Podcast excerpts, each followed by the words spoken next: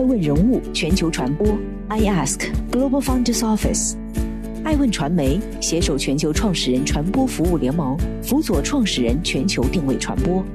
欢迎您每天聆听爱问人物。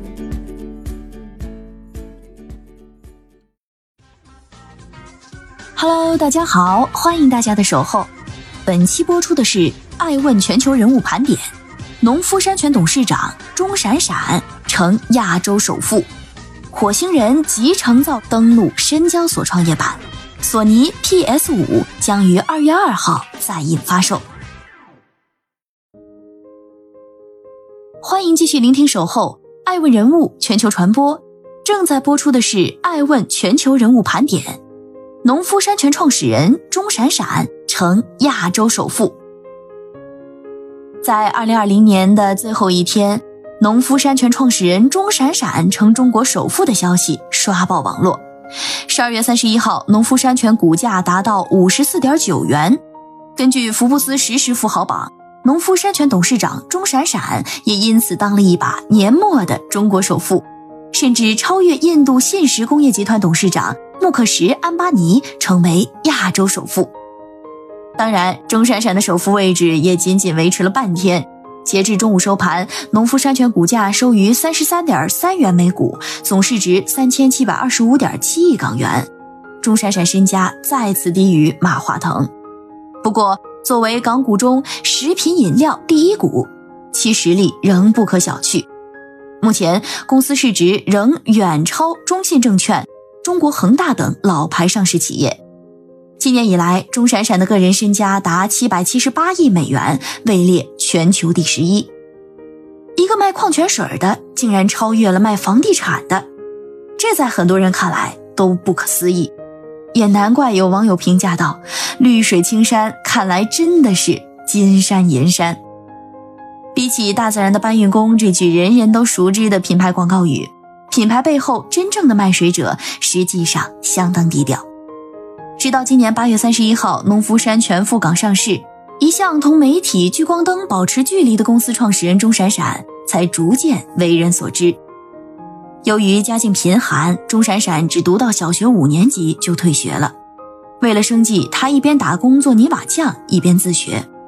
在时代的洪流之下，任何人都是一粒沙。一九七七年恢复高考，钟闪闪立即报名参加，但由于基础太差，又两次名落孙山。一九八八年初，海南经济特区设立，钟闪闪再次来到海南，先是试办报纸，随后转战农业，种植蘑菇。花样虽多，但结果却都是以失败告终。在过惯了多年东一榔头西一棒槌的生活之后，钟闪闪痛定思痛。也决定脚踏实地。一九九三年，钟闪闪创办养生堂公司，并推出养生堂乌鳖丸保健品。凭借这一产品，钟闪闪挖掘到了人生中的第一桶金。三年后，他拿着这笔钱回到浙江老家，创办了浙江千岛湖养生堂饮用水有限公司，也就是我们日后所熟知的农夫山泉。吃过苦头的钟闪闪深知坚持的重要性，从浙江的千岛湖起步。他就始终扎根在国内的饮用水领域，而中国的广阔市场也必然给予专注之人以丰厚回报。从浙江千岛湖到吉林长白山、湖北丹江口、广东万绿湖、陕西太白山、新疆天山玛纳斯、四川峨眉山以及贵州武陵山八大优质水源，相继成为农夫山泉的生产基地。除了保证水源质量，营销也是钟闪闪的擅长。从农夫山泉有点甜到我们不生产水，我们只是大自然的搬运工，每句广告词都能成为国人心中的经典回忆。业内人士将农夫山泉的上市看成是经济内循环的代表。虽然外国人不喝农夫山泉，但这并不妨碍它成为四千亿市值的公司。随着新消费浪潮的到来，以农夫山泉为代表的国内消费品牌也必将迎来属于自己崛起和发展的。超级时代，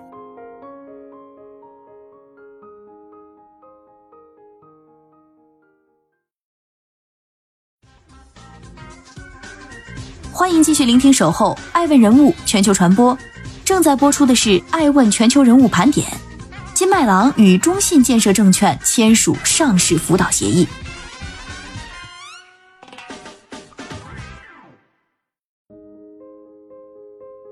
今年伊始，就有消息传出，金麦郎食品股份有限公司已与中信建投证券签署上市辅导协议，正式向 A 股发起冲击。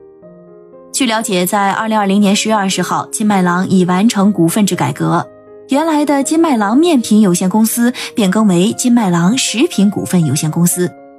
方便面食品和饮品是金麦郎集团旗下两类主营业务。其中，前者以一桶半、一袋半方便面为代表。去年八月，金麦郎宣布该产品累计销量超过五十万亿份，而后者则以凉白开为主要的知名产品。去年十月，金麦郎饮品也宣布凉白开的销售量已超过二十四亿瓶。与上文谈到的钟闪闪颇具相似之处，金麦郎集团的创始人范宪国也出生在上世纪六十年代。贫困和饥饿是他生活的常态。小时候听母亲说，家里用来盛放小麦的两百多斤缸从未装满过，但也因此激发出了范宪国对创造财富的渴望。在改革开放的浪潮中，范宪国开始经营食堂加工。一次下大雨，由于道路泥泞，汽车进不了村。为了按时送货不延期，范宪国把食堂装上拖拉机，倒运到公路上，再装汽车。虽然十分辛苦。但按时交货的范宪国收获了客户的口碑。随着这件事儿在当地传开，范宪国食堂厂的客户越来越多，也由此完成了资本的原始积累。拿着卖糖攒下的二十万元，范宪国和其余十个股东在一九九二年共同创建天帅集团，开始生产方便面。但当时方便面市场鱼龙混杂，仅有康师傅和统一占据着高端市场。嗅到商机的范宪国决定投入成本，脱离低端市场，迅速切入中档领域。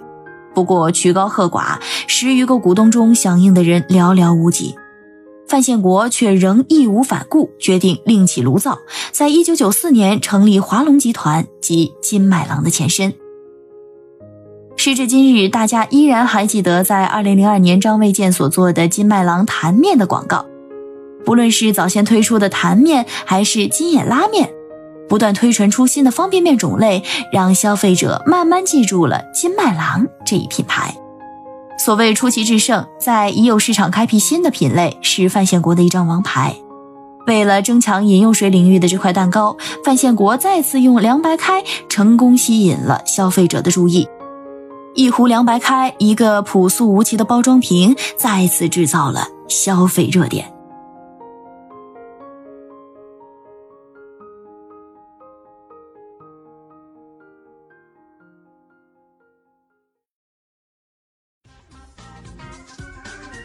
继续聆听《守候爱问人物全球传播》，正在播出的是《爱问全球人物盘点》。火星人集成灶挂牌上市。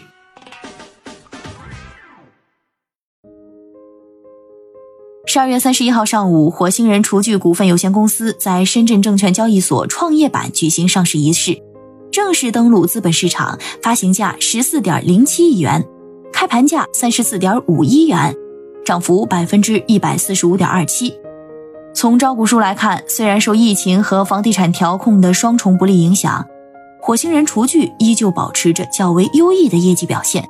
从二零一七至二零二零年三季度，净利润分别为一点六三亿、零点九二亿、二点四亿、二点九五亿，快速增长的净利润也成了火星人厨具上市的有力筹码。至此，继帅风电器登陆上交所、益田智能登陆深交所之后，火星人成为了2020年第三家上市的集成灶企业。集成灶密集上市的背后，是中国消费升级的缩影。集成灶也被称为环保灶或集成环保灶，针对厨房消费中的痛点而生。就有厨房空间有限，难以放下燃气灶、油烟机、储物柜等等多种设备器具。随着消费者对品质生活的追求，集吸油烟机、燃气灶、消毒柜、储物柜等多功能的集成灶开始成为追求生活品质的新一代消费者的首选。公开资料显示，火星人集成灶成立于二零一零年，而品牌创始人黄卫斌从一开始就将消费群体瞄准了八零九零后。在黄卫兵看来，年轻一代更看重产品价值。随着年轻人生活品质的不断提高，他们对于产品的需求不仅仅体现在质量上，更在于产品的价值上。细分到高使用频率的厨电领域，产品本身的体验感和品牌调性更加重要。为此，黄卫斌邀请了日本国宝级设计大师田中浩昭为火星人做工业设计。从2017到2019年间，公司研发投入的费用分别为2455.56万元、3973.37万元、4511.73万元。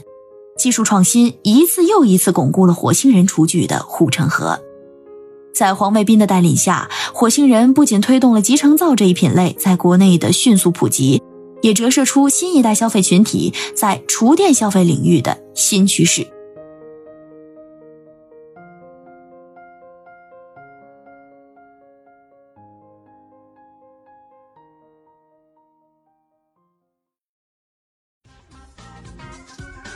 欢迎继续聆听《守候爱问人物全球传播》，正在播出的是《爱问全球人物盘点》。索尼 PS 五将于二月二号在印度发售。索尼公司一月一号表示，在新一代游戏主机 PS 五将于二月二号开始在印度发售。此前，国内有消息传出，PS 五最迟可能会在一月份发布。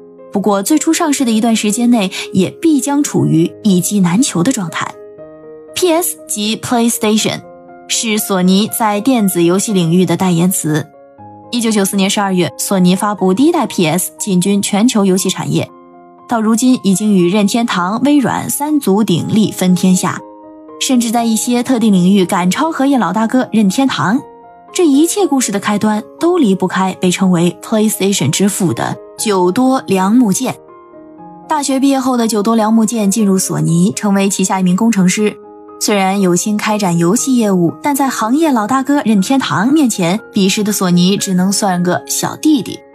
特别是在与任天堂合作理念不同、关系即将破裂之时，摆在索尼公司面前只有三条路：第一条道路是全面支持任天堂的发展策略；第二条道路则是独立发展索尼的游戏业务；第三条则是在游戏领域全面撤退。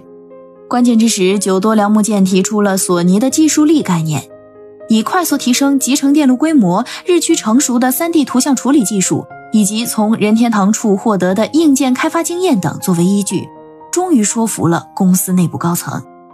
索尼的游戏业务也得以开启，代号是 PSX。PlayStation 预示着该主机拥有等同于工作站的高性能，X 则代表着无限的未来。在久多良木健的坚持和努力下，索尼初代 PS 大获成功。在游戏界初露锋芒，抢占了任天堂大面积主机市场份额。而2013年推出的 PS4 更是为玩家带来了极致的游戏体验。游戏作为互联网技术发展最大的受益行业之一，在新消费时代，同样面临着如何进行转型升级、如何满足人们日渐多元的娱乐需求等问题。索尼 PS5 能否给出新的答案？我们拭目以待。艾文人物认为，伴随着2021年新年钟声的敲响，九五后、零零后逐渐成为社会的中坚力量，也开始成为消费市场中的主力。他们有比父辈更鲜明的消费理念，更愿意为本土品牌买单，也更愿意为产品的独特设计支付溢价。Z 世代已经崛起，你是否已经准备好拥抱新消费浪潮？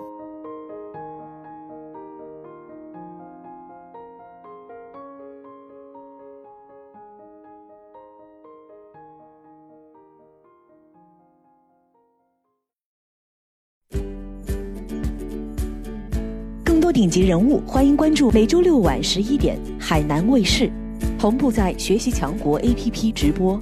更多完整内容，欢迎关注爱问官网 iask-media.com。更多精彩内容，也可以搜索爱问人物抖音号 iaskleaders。爱问人物全球传播，iask Global Founders Office。